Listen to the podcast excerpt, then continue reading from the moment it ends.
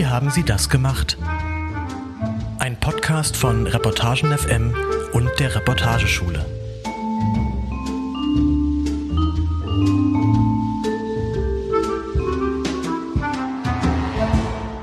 Hallo Martin. Hallo Niklas. Und hallo an alle unsere Hörenden. Diesmal gibt es eine richtig besondere Folge, denn zwei Podcasts haben sich zusammengetan, um an dieser Folge zu arbeiten. Da wärt erstmal ihr, Niklas und Tobi von Hinter den Zeilen. Ihr analysiert aus Nachwuchssicht seit inzwischen zwei Jahren den Journalismus und unsere Branche. Genau, und ihr seid, äh, wie haben Sie das gemacht? In dem Podcast sprecht ihr, die Reportageschule Reutlingen, mit ein paar der besten Journalistinnen und äh, Journalisten Deutschlands über deren Texte, wie sie vorgegangen sind, wie diese Texte entstanden sind und natürlich, was sind die Tipps wir haben uns heute zusammengetan, um uns einem Thema etwas ausführlicher zu widmen. Wir wollen in dieser Folge darüber sprechen, wie wir als Journalisten und Journalistinnen am besten mit vulnerablen Gruppen umgehen können um ihren Geschichten gerecht zu werden und ihnen durch unsere Berichterstattung nicht zu schaden oder sie gar auszunutzen. Denn wir als Journalisten und Journalistinnen in Deutschland gehören ja zu den privilegiertesten Menschen eigentlich. Viele von uns haben eine akademische Ausbildung und wenn wir einmal im Beruf angekommen sind, dann verdienen wir auch nicht schlecht. Aber in unserer Berufspraxis kommen wir ja fast täglich mit Menschen in Kontakt, äh, deren Leben ganz anders aussieht. Dabei entsteht oft ein Machtgefälle zwischen uns als Journalisten und den Menschen, über die wir berichten. Und ich finde, dabei kann ganz viel schiefgehen. Wenn zum Beispiel bestimmte Gruppen nur noch zur Fundgrube für gute Geschichten werden, dann entsteht im öffentlichen Diskurs schnell ein einseitiges Bild dieser Menschen. Ich denke da zum Beispiel an die Berichterstattung über Hartz-IV-Empfängerinnen, vor allem in den Nullerjahren wo in der Öffentlichkeit das Bild des faulen und arbeitsunwilligen Hartz-IV-Empfängers geprägt wurde, maßgeblich eben durch die Berichterstattung, durch uns, durch das, was wir geschrieben haben. Und eine ungleiche Dynamik stellt sich eben auch ein, wenn wir mit Menschen sprechen, die Schreckliches erlebt haben und vielleicht davon sogar traumatisiert sind. Und hier können wir sogar durch unsensibles Verhalten sogar seelischen Schaden bei den Opfern hinterlassen, wenn es richtig schlecht läuft. Das Thema ist komplex und oft genug haben wir in unserer persönlichen Arbeit erst spät gemerkt, dass wir bei einer Geschichte zu wenig aufgepasst haben oder unsensibel in der Gesprächsführung waren oder zu viel gefordert haben. Darüber wollen wir in dieser Folge gemeinsam reflektieren, aber darüber hinaus wollen wir auch mit Profis darüber reden, wie es besser geht. Dazu hört ihr später noch ein Interview mit der Traumaexpertin Petra Tabeling und konkrete Beispiele von der Investigativjournalistin Katrin Langhans. Aber erstmal zu unseren eigenen Geschichten, wo wir gezweifelt haben, ob wir gerade das Richtige tun oder Geschichten, wo wir was ganz Neues gelernt haben. Die erste Geschichte hat Tobi, der zweite Host im Podcast hinter den Zeilen, mitgebracht. Hallo Tobi. Hi, ihr zwei. Ja, bei deiner Geschichte, Tobi, hast du so gesagt, du hast dich ein bisschen gefühlt wie so ein Fallschirmreporter. Also einmal hin, die Geschichten mitnehmen und dann wieder zurück in die Redaktion. Aber das war ja nicht irgendwo ganz weit weg äh, im Ausland, sondern das war ja vor deiner Haustüre in Brandenburg. Was ist da passiert? Genau, also Fallschirm brauchte ich dann nicht. So ganz extrem war das nicht, aber es ging auf jeden Fall in die Richtung. Da wollte auch erst keiner mit mir reden. Ich war nämlich dieses Jahr unterwegs an der Oder, weil sich das Oder-Hochwasser von 1997 zum 25. Mal jährt, also wie so ein Jubiläum. Dann auch noch die Naturkatastrophe schlechthin in Brandenburg. Ich sollte da einen Radioreport für den RBM machen und ihr kennt es ja, solche Jubiläen werden ganz gern genutzt ne, im journalistischen Alltag. Dann hat man Anlass, wieder zu berichten. Und ich glaube auch, dass das prinzipiell wichtig ist so für die Erinnerungskultur. Aber jetzt müsst ihr euch vorstellen, dass ich da mit dem Auto in die Ziltendorfer Niederungen düse, also irgendwo im, im Nirgendwo südlich von Frankfurt oder. Und an der Stelle ist nämlich 1997 der Deich gebrochen. Da war alles überschwemmt. Manche kennen vielleicht noch die Fernsehbilder von damals. Leute haben wirklich ihr ganzes Hab und Gut verloren. Und wie haben denn die Familien reagiert, als du 25 Jahre später wieder mit ihnen drüber reden wolltest und eigentlich ja alles theoretisch wieder aufrollen und äh, die ganzen Gefühle wieder hochholen wolltest? Ja, genau so. Also viele waren so, lass mal, wollen nicht reden, nee, aber auch brauchen sie bei dem Nachbarn eigentlich auch nicht zu probieren. Ähm, ich weiß ja auch gar nicht, ob ich jetzt der hundertste oder der wievielte ich da jetzt war, der als Reporter aufkreuzt. Und klar, die Leute dort, das waren wirklich die, die am meisten betroffen waren, ne? Und jetzt tauche ich da ein Vierteljahrhundert später wieder auf und will das alles nochmal so ganz genau erzählt bekommen. Also ein Familienvater hat auch kurz mit mir geredet, aber der wollte halt auf gar keinen Fall äh, auf, fürs Mikro. Der hat einfach nur kurz erklärt, du, hier ist großes Misstrauen den Medien gegenüber, aber nicht nur denen, auch untereinander. Weil diese Katastrophe nämlich dort in der Gegend eigentlich leider dazu geführt hat, dass ja sehr viel Missgunst entstanden ist, weil es gab Entschädigungszahlungen, so wie auch im Ahrtal, ne, aber dann kamen so Fragen auf, warum hat jetzt Nachbar A plötzlich so ein schönes Auto oder der, die Nachbarin hat ihr Haus irgendwie viel schöner wieder aufgebaut, hat die vielleicht mehr bekommen, also da war irgendwie ganz viel Missgunst. Ja, was hast du dann gemacht? Also weitergebohrt, hast es sein gelassen. Du hattest ja den Auftrag von der Redaktion und warst ja schon da. Ja, also ohne Geschichte zurückkommen ging nicht, aber ich dachte mir auch schon, es wird schon irgendwas hier werden, aber auf gar keinen Fall an diesem Ort. Mhm. Nicht in, nicht da, wo die am meisten betroffen waren. Ich lasse die jetzt in Ruhe und dann bin ich in einen anderen Ort gefahren, nach Ratzdorf und da hat aber auch dieses Dorf zusammengehalten. Und zwar, weil deren Damm, den sie aus Sandsäcken gemeinsam Männer und Frauen da aufgetürmt haben, gehalten hat. Und das war irgendwie eine ganz andere, ja, eine andere Geschichte, aber das hat ja auch diese kleine Dorfgesellschaft eher zusammengehalten. Und ich glaube, das ist vielleicht auch ganz wichtig, so Geschichten zu erzählen, so von Positiven in der Katastrophe. Manchmal auf jeden Fall. Besser als dann zum x-ten Mal sich so das Trauma vielleicht zu erzählen, erzählen zu lassen, wie war das, als die Flut kam und ihr euer Haus verloren habt und so weiter. Ja, das kann ich mir sehr gut vorstellen. Als ich Lokalredakteur noch war damals, wir hatten auch so einen ähnlichen Fall, jetzt nicht, da ist kein Damm gebrochen, aber da war so ein ewig alter Mord wieder aufgerollt worden. Mhm. Und es war wirklich so, da, dass dann eine Schicht oder die, den Auftrag gab, rauszugehen und Witwenschüttler heißt es, oder hieß es damals bei der Bild, ähm, zu machen. Aus deiner Erfahrung, hast du eine Idee, was du hättest besser oder was du anders machen hättest können, wenn die Leute eben nicht reden wollen und dieses Machtgefälle besonders eine Rolle spielt, was man dann machen sollte oder was hättest du jetzt anders gemacht, als wenn du nochmal dasselbe gemacht hättest? Ich finde es extrem wichtig, einfach genau diese solche Bedenken ernst zu nehmen, dass man dann auch einfach sensibel reagiert, auch solche Grenzen respektiert. Wenn die Person sagt, ich will nicht reden, dann werde ich da nicht nachbohren und ich werde dann auch nicht alle Nachbarn belästigen. Das klingt so ein bisschen banal. Manchmal hilft es einfach, Vertrauen zu schaffen, aber an, an so ein, da hätte ich es nicht viel anders machen können ich sollte ja über diese darüber berichten und äh, es jährte sich irgendwie. Aber dann muss man als Reporter eben ja auch manchmal einfach rausgehen, Geschichten suchen. Aber ich erinnere mich halt dann äh, in dem Dorf, wo es sozusagen gut gelaufen ist, da muss ich auch umherirren und überall mal klingeln und nachfragen, aber da war ich dann erfolgreich und der hat dann, so ein alter 80-Jähriger, hat auch gerne davon erzählt, wirklich, weil er war damals schon bei der Freiwilligen Feuerwehr und ähm, erinnert sich halt an diesen Zusammenhalt und wie, Andererseits waren sie auch nicht so stark betroffen. Also die haben nicht ihr Haus verloren. Ne? Und dann ist es ja auch so eine Erfolgsgeschichte. Die erzählt man vielleicht auch lieber. Tobi, erstmal danke, dass du deine Geschichte mitgebracht hast. Gerne, gerne. Ich habe in meinem Jahrgang, den 17. Jahrgang der Reportageschule, auch nach Geschichten gefragt, ob es uns ähnlich ging. Und natürlich ging es uns allen ähnlich. Und zwar sprechen wir jetzt mit Nick, denn Nick hat uns äh, auch eine Geschichte mitgebracht. Hallo Nick. Hallo, ich grüße euch. Deine Geschichte beginnt mit einer Grafik, die du auf Twitter entdeckt hast. Genau, ich habe auf Twitter nach einem neuen Thema gesucht für eine Geschichte und habe dann eine Grafik entdeckt, die darstellt, wie Arbeiterkinder im Vergleich zu Akademikerkindern die nächsthöhere Bildungsstufe erreichen, so von der Grundschule bis zur Promotion. Und die soziale Ungerechtigkeit, die diese Grafik gezeigt hat, hat mich total schockiert. Und das war dann so der Ausgangspunkt für mich eine Recherche zu machen über ein Arbeiterkind, das es ja eben bis zur Promotion geschafft hat. Mhm. Vielleicht mal kurz zur Einordnung. Wann war das oder wo war, für welches Medium hast du das gemacht? Ähm, ich war damals ähm, Volontär bei der Funke Mediengruppe, habe in Essen gearbeitet. Das war ungefähr so vor einem Jahr, ziemlich genau vor einem Jahr. Die Protagonistin, die ich dann gefunden habe, hieß äh, Caroline Wagner. Ähm, die war damals Medizinstudentin, die gerade gerade kurz davor war, das zweite Examen zu schreiben. Und genau, wie bist du dann vorgegangen bei der Recherche? Mit wem hast du da alles gesprochen? Ähm, ich habe ziemlich ausführlich mit Caroline Wagner gesprochen. Äh, wir haben uns äh, erstmal per Telefon lange unterhalten und, und uns dann auch nochmal persönlich getroffen und einen ganzen Nachmittag über ihre Geschichte geredet. Dann habe ich auch mit einer Soziologin aus Dortmund telefoniert, die sich ziemlich viel mit der mit Biografien von Arbeiterkindern äh, beschäftigt hat in ihrer Forschung. Und dann habe ich auch so das soziale Umfeld von meiner Protagonistin noch befragt, wie die so die Entwicklung von Caroline wahrgenommen haben. Die Caroline Wagner, eben die Medizinstudentin, über die du geschrieben hast, ähm, was hat denn die dann am Ende zu deinem Text gesagt? Ich erinnere mich, dass sie damit ziemlich zufrieden war. Sie hat den auf äh, Social Media geteilt. Das klingt doch eigentlich ganz okay, oder? Was war denn die Kritik, die du dafür eingesteckt hast?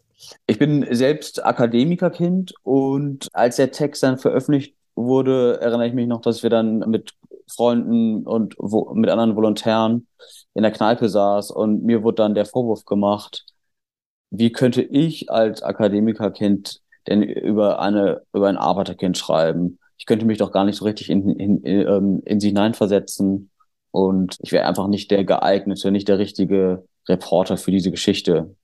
Hast du dir den Vorwurf dann zu Herzen genommen? Ich musste geben, ja, schon. Mich dann äh, viel damit auseinandergesetzt, viel mit Leuten geredet und Artikel darüber gelesen, über genau diese Frage. Und ich bin jetzt eigentlich zu dem Punkt gekommen, dass ich sage, ich finde es völlig okay, wenn man als Reporter, als Reporterin über Menschen schreibt, die ein Schicksal oder ein Problem erlebt haben, das man selber nicht erlebt hat, was man, wovon man selber nicht betroffen ist, weil ich denke, dass jeder Mensch jedes Problem nachvollziehen kann, wenn er sich nur lang genug damit befasst. Wenn du dich aber jetzt nicht in der Lebenswirklichkeit in dieser Person auskennst, wie stellst du dann die richtigen Fragen? Und wie kannst du, kannst du dich dann da richtig, wie kannst du dich genauso tief reinfuchsen? Ja, du sagst es irgendwie schon, ne? Also reinfuchsen, äh, das ist das Stichwort. Am Ende geht es darum, vernünftig zu recherchieren. Und ich glaube, wenn man so die Standards vom guten Journalismus beibehält, äh, wenn man lange Interviews mit der betroffenen Person äh, führt, wenn man auch die Gegenseite sich anhört, wenn man mit Wissenschaftlerinnen spricht, wenn man NGOs vielleicht auch noch befragt, Paper liest. Ich würde sagen, man kann dann irgendwann die, die Sichtweise von, dem, von dieser anderen Person verstehen und einnehmen. Es gehört einfach zu unserem Alltag, dass wir über Menschen schreiben, die ganz anders ticken als wir. Vielen Dank, Nick. Sehr gern. Wenn wir über vulnerable Gruppen sprechen, dann geht es nicht nur um Machtgefälle zwischen ReporterInnen und GesprächspartnerInnen. Wir müssen uns auch andere Fragen stellen. Kann eine Person, die zum Beispiel etwas Schlimmes erlebt hat, das überhaupt erzählen? Oder vielleicht ist sie noch gar nicht so weit, dass sie das erzählen kann. Und vielleicht kann ich als Journalist ihr sogar schaden, wenn ich danach frage. Wir wollen über Trauma sprechen. Gerade in unserem Beruf haben wir häufig mit Menschen zu tun, die durch bestimmte Ereignisse in ihrem Leben traumatisiert wurden was dabei die Herausforderungen sind und wie wir das am besten machen können, haben wir die Journalistin und Coachin Petra Tabeling gefragt. Petra hat bei der Deutschen Welle volontiert und als Redakteurin aus Krisengebieten berichtet. Vor 15 Jahren hat sie das deutsche Büro des Dart Centers für Journalismus und Trauma gegründet. Das Dart Center ist eine US-amerikanische Organisation, die sich auf Forschung und Ausbildung über das Thema Trauma im Journalismus spezialisiert hat. Seitdem hat sie wahrscheinlich fast jede Redaktion und jedes Medienhaus schon von innen gesehen, denn sie hat viele Seminare und Workshops eben über diese Themen gehalten. Petra hat uns einige sehr gute Tipps gegeben und uns auch erzählt, wie wir es unbedingt nicht machen sollten. Das hört jetzt ein Interview, das Tobi und Niklas mit ihr geführt haben. Hallo Petra. Hallo. Hallo, hallo Tobias, hallo Niklas. Gab es eigentlich in deiner journalistischen Karriere auch mal eine Begegnung oder eine Recherche, wo du dachtest, hier komme ich jetzt gerade an meine Grenzen von meinem journalistischen Handwerk, zum Beispiel Umgang eben mit Leuten, die was Schlimmes erlebt haben? Also ich habe ja 2001 bei der Deutschen Welle volontiert Damals gab es ja auch, äh, gab es ja den 11. September äh, und die, den Terroranschlag in New York. Das war so ein eingreifendes Ereignis. Ähm, aber ich war zuvor ja auch schon Journalistin einige Jahre als, als Freie unterwegs und da berichtet man ja in der Regel nicht nur über Schützenfeste oder über das Jubiläum des Kegelvereins, sondern natürlich auch über individuelle Schicksale. Mhm. Und äh, man macht diese Interviews und mir war dann irgendwie, mir kam während der Interviews eigentlich die, ähm, die Frage, warum werde ich eigentlich, weil ja auch gerade mein Volontariat dann parallel zufällig stattfand, warum werde ich eigentlich so intensiv auf Interviews vorbereitet mit Menschen, die ähm, wissen, was sie sagen, nämlich Politiker, Prominente und andere Personen, die eigentlich wissen, worüber sie sprechen und auch jemanden mhm. an der Hand haben oder sich Beratung holen können. Ähm, und das ist ja bei den Personen oder bei den Ereignissen, über die ich berichtet habe, ist das ja nicht der Fall. Also das habe ich ja, oder das lernt ja eigentlich keiner oder keine in ihrem, weder in ihrem äh, äh Volontariat, wenn man denn dann eins hat oder überhaupt, äh, im Umgang während einer Berichterstattung und ganz unabhängig davon, ob ich mit denen in dieser Situation bin oder ob ich das vom Computer oder vom Telefon aus mache. Hm, und da gab es schon so die ein oder andere Situation. Ich würde nicht sagen, dass sie mich direkt belastet hat, aber also wo mir schon klar war, ich mache jetzt hier viel mit dem Bauchgefühl und ich hoffe, ich mache das richtig, intuitiv. Das ist mhm. auch immer schon mal ein sehr, sehr guter Wegweiser. Aber ich habe auch erlebt bei äh, Kolleginnen, dass sie es vielleicht nicht so gut gemacht hatten oder es einfach so ein komisches Gefühl einfach danach blieb. Und da gibt es in der Branche, gab es in der Branche nichts. Und äh, das fand ich aber sehr viel wichtiger, dass man auf diese Frage hinschaut, weil das sind ja die wichtigsten Interviews überhaupt. Das ist einfach total viel Verantwortung, die man da hat. Jetzt haben wir immer diesen Begriff Trauma. Bei anderen, da geht es dann um die traumatische Kindheit, vielleicht Gewalterfahrungen da schon oder posttraumatische Belastungsstörungen. All diese Begriffe begegnen wir irgendwie. Aber kannst du vielleicht uns mal kurz erklären, was ist denn eigentlich ein Trauma? Trauma ist ein sehr inflationärer Begriff, ähm, dass man schnell sagt, ich bin von etwas traumatisiert. Deswegen ist es, ist es gut, dass man erstmal die Definition in ihrer einfachsten Form wiedergibt. Da habe ich ähm, eine Definition der Weltgesundheitsorganisation, ähm, die finde ich ganz gut. Ähm, und die definiert ein Trauma als ein psychologisches Trauma, das ein äh, jedes Ereignis sein kann, ähm, womit jemand verbunden ist, das unerwartet eintrifft, außerhalb meiner oder deiner normalen Erfahrung ist und irgendeine Art von Verletzung oder deren Bedrohung darstellt bzw. involviert ist, ob wirklich oder empfunden. Und in dieser Definition steckt schon drin, dass es etwas ist, was meine Wahrnehmung der Welt erstmal völlig außer Gefecht setzt, in dem Sinne, dass ich erstmal ähm, damit total überfordert bin, weil es außerhalb meiner normalen Erfahrung ist. Und jetzt ist es ganz interessant zu wissen, es muss nicht etwas sein, was mir selber passiert ist. Also Beispiel. Ich werde auf der Straße angegriffen und werde schwer verletzt. Da ist es ziemlich offensichtlich, ich könnte ja nicht nur Verletzungen haben, sondern ich könnte auch tatsächlich psychische Beschwerden danach haben im Folge von Traumafolgestörungen. Mhm. Aber jemand, der daneben steht oder wenn ich daneben stehe und ich erlebe aber das mit und will helfen oder kann ich helfen oder ich bin Passant oder ich bin Zeuge oder ich bin die Bekannte und ich, und ich sehe das und ich erlebe das auch und es passiert mir aber nicht, kann ich genauso gut eine Traumafolgestörung entwickeln. Ähm, und von Traumafolgestörungen spricht man, also letztendlich von einer posttraumatischen Belastungsstörung, wenn mehrere Kriterien erfüllt sind, dass ich diese ähm, bestimmten Störungen, die ich dadurch entwickeln kann, wenn die einfach über einen langen Zeitraum anhalten. Ja, danke für die Definition jetzt erstmal. Wenn wir jetzt auch wieder so in die journalistische Praxis gehen, wenn ich jetzt mit einer Person spreche, die eben traumatisiert ist, was sind da eben die Gefahren, was geht in der Person vor und was kann da eben schiefgehen? Also einer der Symptome ist das Dissoziieren, wo man selber sich versucht aus der Situation, aus dem Ort oder aus der Realität, in der ich mich gerade befinde, versuche mich wegzuträumen. Also es ist eigentlich nichts anderes, außer sich wegzuträumen. Mhm. Und wenn ich dissoziiere, ist das, ist das eine der Überlebensmechanismen, die ich habe, die, die ein Mensch hat, um eine Situation zu überstehen, die ganz fürchterlich war und ähm, wo ich mich nicht wehren konnte und wo ich das aber mache, also mein System das macht, um zu überleben. Dann habe ich aber auch bestimmte, also vielleicht auch Erinnerungen nicht mehr. Ne? Also das, ähm, weil ich das alles wegbeame, weil der Körper, der Geist, der kann es, der Geist kann es in dem Moment nicht gebrauchen, weil ich einfach in der Überlebensreaktion bin. Ja. Und diese Überlebensreaktion ist ganz normal. Das ist erstmal ganz wichtig zu wissen. Und jemand, mit dem ich ein Interview mache, und es geht tatsächlich um Gewaltereignisse, um häusliche Gewalt, um Femizide etc., da, das sind ganz besondere Interviews. Da kann ich auch ähm, viel Kontrolle wegnehmen. Also Kontrolle ist ein wichtiger Stichpunkt. Und ähm, mit Fragen der Schuld, der Scham muss ich aufpassen ähm, und auch gucken, ähm, auf das Gegenüber schauen, was, wie, wie geht es ihr jetzt oder wie geht es ihm jetzt? Ne? Ist ja vielleicht gerade, also wenn ich weiß, dass Traumareaktionen auch sehr unterschiedlich sein können, also dass Traumareaktionen sind auch für mich als, als äh, Interviewer nicht immer leicht erkennbar. Deswegen ist es wichtig zu wissen, dass es da auch ganz viele Mechanismen gibt. Also ich kann da nochmal andere Beispiele nennen. Also es ist nicht immer dieses, ich, ich weine sofort oder ich bin dann betrübt oder ähm, ich hab, so bin niedergeschmettert und gebe dann dieses Interview, sondern Ich kann auch im Gegenteil sein. Ich kann auch sehr kontrolliert ein Interview geben und trotzdem kann ich schwer belastet sein. Oder ich kann wie abgestumpft von meinen Gefühlen und von dem tatsächlichen, äh, tatsächlichen Ereignis sein und es dir als Interviewperson einfach so staccatohaft wiedergeben und was dich dann wiederum als, als Interviewperson ein bisschen irritiert, weil du denkst, aber Moment, ist doch gerade was, wir, wir reden doch über was ganz Schlimmes gerade. Ähm, und das sind so Sachen, wo man selber gucken muss, warum, warum passiert das gerade oder könnte es damit zusammenhängen.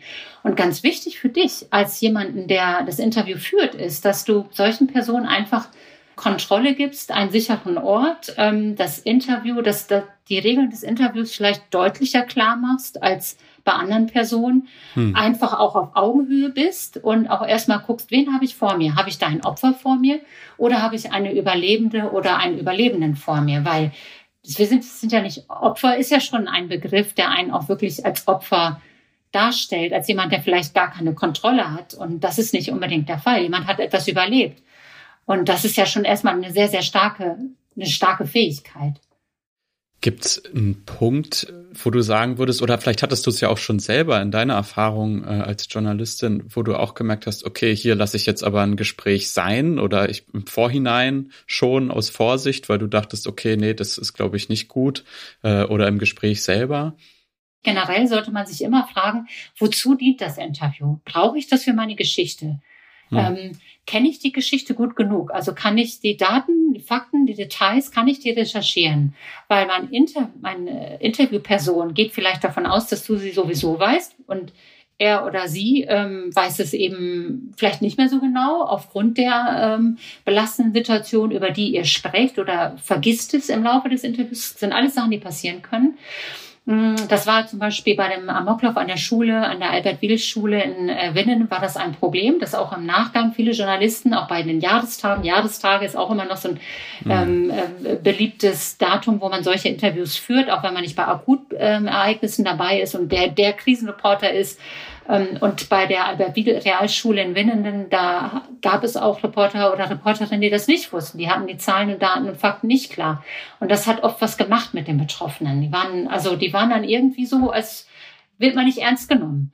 Und ähm, das habe ich gemerkt, dass das für viele immer ein Problem war, wenn man nicht gut informiert reingeht und auch vorher einfach die Kontrolle abgibt. Also du musst Kontrolle haben in deinem Interview, aber auch bereit sein, die Kontrolle abzugeben und diesen sicheren Raum äh, herzustellen. Auch klar zu machen, okay, ich mache jetzt ein Interview, wir werden über das und das sprechen, über was möchtest du nicht sprechen, das, das, vorher, das vorher klar zu haben. Was sind die Momente, über die du nicht reden möchtest? Es ist, äh, finde ich, durchaus legitim, das zu machen. Und im Interview, wenn jemand äh, Reaktionen zeigt, zum Beispiel weint, und er oder sie möchte das nicht, auch dann das Interview zu unterbrechen oder auch selber Pausen einzubauen, ähm, um einfach auch eine Pause zu kriegen während des Interviews für euch, für beide äh, Seiten. Das ist schon mal super hilfreich. Und auch, wie fange ich so ein Interview an? Wie fange ich so ein Gespräch an mit beispielsweise einer Mutter, die gerade ihr Kind verloren hat, bei einer, bei einem Terroranschlag? Wie mache ich das? Und da, da ist man ja schon mal sehr hilflos. Also da wäre ich auch erstmal sehr hilflos und man ist überfordert. Und ähm, ich kann mich erinnern, Gisela Meyer hat mir das mal in einem Workshop gesagt. Wir, ich hatte die damals eingeladen nach dem ähm, Ereignis in Winnenden, wie das für sie war, als sie als Mutter oft interviewt wurde, weil ihre Tochter Referendarin war und die wurde eben erschossen. Und wie war das für sie als Mutter interviewt zu werden? Und ich werde nie vergessen, als sie gesagt hat, ähm, das, das beste Interview war etwas, wo, wo wir einfach reingegangen sind, wo der Reporter auch äh, von einer großen Sendeanstalt, sehr erfahrener Reporter, einfach ähm, das Interview angefangen hat, Frau Meier, ich weiß gerade nicht, was ich sagen soll. Ich habe auch Kinder. Ähm, ich, das ist für mich alles ähm, unfassbar. Und äh, das war ein ehrliches Gespräch, ein authentisches Gespräch, um sie zu zitieren. Und das fand ich unheimlich stark, dass sie das so wiedergegeben hat. Und daran vielleicht zu denken, mit etwas anderen anzufangen, mit einer vielleicht eher banal erscheinenden Frage oder auch mit Interessen der Person, die es gibt, und darüber zu sprechen und darüber auch reinzukommen. Was, was könnte man denn noch machen? Ähm, also ich finde, wenn wir jetzt über ja, Traumatisierung und Akutberichterstattung, so nenne ich sie jetzt mal. Also es passiert etwas Furchtbares, ich fahre dahin, ich berichte darüber und dann beherrscht das an dem Tag eben die Schlagzeilen, vielleicht noch ein paar Tage später und vielleicht noch bei einem Jahrestag. Aber worüber man sich im Journalismus ja auch Gedanken machen kann, ist, dass da ja auch eine Chance drin liegt, zu gucken, wie sehen denn äh, solche, wie sehen denn andere ähm, Berichte aus über traumatisierende Ereignisse. Also da liegt ja auch unheimlich viel ähm, Stärke drin, wenn ich zum Beispiel mit Überlebenden spreche, Interviews mache. Ähm, was macht diese Person aus? Wie gehen sie damit um? Und ähm, wie verfolge ich sie auch über einen längeren Zeitraum zum Beispiel? Also was entwickelt sich daraus? Ne? Wie, wie kann auch meine Art der Berichterstattung denn mal anders sein? Als immer nur dramatische Bilder zu zeigen, vielleicht äh, blutüberströmte Personen etc. Was bedeutet das für meine, ähm, meine visuelle Darstellung oder meine Wortwahl? Und mhm. da ein bisschen mehr zu experimentieren, ein bisschen mehr hinzugucken. Das passiert so in Ansätzen beispielsweise. Und ein Beispiel habe ich, ähm, was zum Beispiel die Titel, ähm, Titelseiten angeht. Ich kann mich erinnern, in Paris äh, bei den Anschlägen, den, den Terroranschlägen vor, vor sieben Jahren, ähm, bei der Satirezeitschrift Charlie Hebdo und ähm, aber auch bei dem, bei dem Club, äh, bei dem Nachtclub Bataclan. Da hat ja ein ein Ehemann seine Ehefrau verloren, der Antoine Leris. Der hat einen prägenden Satz ähm, damals in die Welt geworfen. Meinen Hass bekommt ihr nicht, hat er damals gesagt als Angehöriger. Und das mhm. ist jetzt der Titel eines Kinofilms. Und das war damals auch der Titel ähm, vom Spiegel auf der ersten Seite. Es war einfach nur eine schwarze Seite. Also ich meine, die wäre schwarz gewesen und da war genau dieses Zitat von ihm drauf. Das war so die Antwort des Spiegels auf dieses Ereignis. Und wenn man mal auf die meisten anderen Medien guckt, die hatten alle so diese typischen Orte des Anschlags und Blut und Opfer aus der Ferne und so weiter. Und das ist doch schon mal eine Frage. Wie kann ich das, wie kann ich das alternativ angehen? Und da liegt auch viel Potenzial viel journalistisches Können. Und das wäre schön, wenn man da mal weiterdenkt. Vielen Dank, dass du dir die Zeit genommen hast. Sehr gerne. Ja, danke für die Infos. Das war unser Interview mit Petra Tabeling, das Tobi und ich vorher geführt haben. Gemeinsam mit ein paar Kollegen und Kolleginnen hat Petra die Plattform Nicht Schaden gegründet. Sie bieten Trainings und Workshops für JournalistInnen an. In den Shownotes findet ihr dazu einen Link. Und das ist eine gute Ergänzung für eure Ausbildung im Volo zum Beispiel oder auch als Weiterbildung für eine ganze Redaktion, bei der ihr vielleicht arbeitet. Das könnt ihr mal so als Idee vielleicht anbringen. Ich kann mich noch richtig gut erinnern, als Katrin Langhans bei uns als Dozentin saß. Das war ziemlich früh dieses Jahr. Sie war gerade oder ist immer noch, glaube ich, amtierende Journalistin des Jahres mit dem Investigativteam von Ippen. Mhm. Und sie saß bei uns und hat uns beigebracht, wie man nicht nur wie man äh, investigativ arbeitet, sondern auch, wie man gut investigativ arbeitet. Und da gehört es nicht nur dazu, natürlich äh, Quellen zu finden, sondern die auch zu pflegen. Und vor allem, es ist ein unfassbar wichtig, halt mit diesen Quellen gut umzugehen. Und deswegen haben wir sie nochmal angefragt, um uns nochmal detaillierter quasi ähm, zu schildern, wie ähm, sie das macht und ähm, vor allem, wie man es sehr gut macht.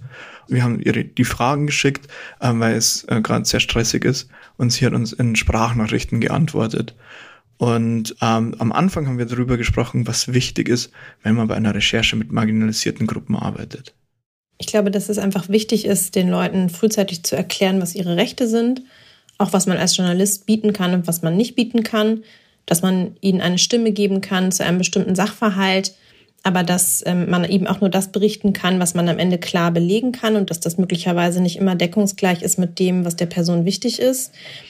Dass man manchmal stundenlang miteinander spricht und am Ende vielleicht nur einen Bruchteil davon tatsächlich publizieren kann, weil man eben nicht genug Belege hat oder weil das die Geschichte zu sehr ausfransen würde, wenn man auf jedes Detail eingeht. Ich finde es wahnsinnig wichtig, den Leuten auch zu erklären, dass sie Rechte haben, also dass es üblich ist im Journalismus, dass man am Ende nochmal Zitate zur Autorisierung vorlegt. Ich habe da eigentlich auch immer positive und gute Erfahrungen gemacht, gerade bei, bei Menschen, die nicht so viel Medienerfahrung haben, weil die das auch als sehr wertschätzend empfehlen. Ich mache das auch oft so, dass ich das einfach am Telefon nochmal vorlese, grob ein bisschen Kontext gebe, wo dieses Zitat in der Geschichte steht, was grob davor kommt und was grob danach kommt. Ich gebe keine kompletten Texte raus, das macht man einfach im Journalismus nicht. Aber ich finde es trotzdem wichtig, im Rahmen der Möglichkeiten die Leute mitzunehmen. Vor allem in der Investigation kommt es ja häufig vor, dass ein Machtgefälle besteht. Betroffene, die misstrauisch sind, Leute, die auch viel zu verlieren haben, wenn sie mit ihren Infos an die Öffentlichkeit gehen. Wie macht Katrin das? Ich erkläre den Menschen, die ich interviewe, wie ich bei meiner Recherche vorgehe.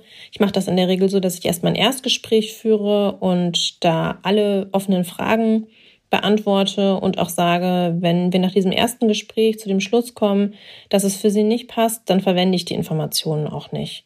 Und ich habe damit sehr gute Erfahrungen gemacht, weil ich glaube, dass es ähm, sehr wichtig ist, sich gegenseitig äh, zu vertrauen und auch weil Menschen, die vielleicht noch zögern oder die eben vielleicht erstmal großen Respekt vor der Presse und vor der Öffentlichkeit haben, dadurch auch die Chance haben, ähm, sich, sich langsam der Sache irgendwie anzunähern. Was ich wichtig finde, ist den Leuten auch frühzeitig zu sagen, dass es immer wichtig ist, auch in die, Gegen, die Gegenseite einzunehmen, in andere Richtungen zu recherchieren und am Ende auch ähm, die Gegenseite zu konfrontieren, also der Gegenseite einen großen Fragekatalog zu schicken, um herauszufinden, wie sie auf die Dinge blickt oder aber auch persönlich mit, ähm, mit der anderen ähm, Seite zu sprechen. Und das ist, gerade wenn es um traumatische Erfahrungen geht, für die Leute nicht immer gleich nachvollziehbar. Aber ich erkläre das dann auch immer so, wie es ja tatsächlich ist. Ich bin als Pressevertreterin einfach verpflichtet, in alle Richtungen zu recherchieren und alles dafür zu tun, der Wahrheit so nah wie möglich zu kommen. Was ich auch noch wichtig finde, ist den Leuten zu sagen, dass es sein kann, dass es später auf Social Media Kritik gibt und dass ich es wichtig finde, dass sie an dem Tag, wo die Geschichte veröffentlicht wird, nicht alleine sind und dass es immer gut ist, man hat einen Menschen in der Nähe, den man gern hat.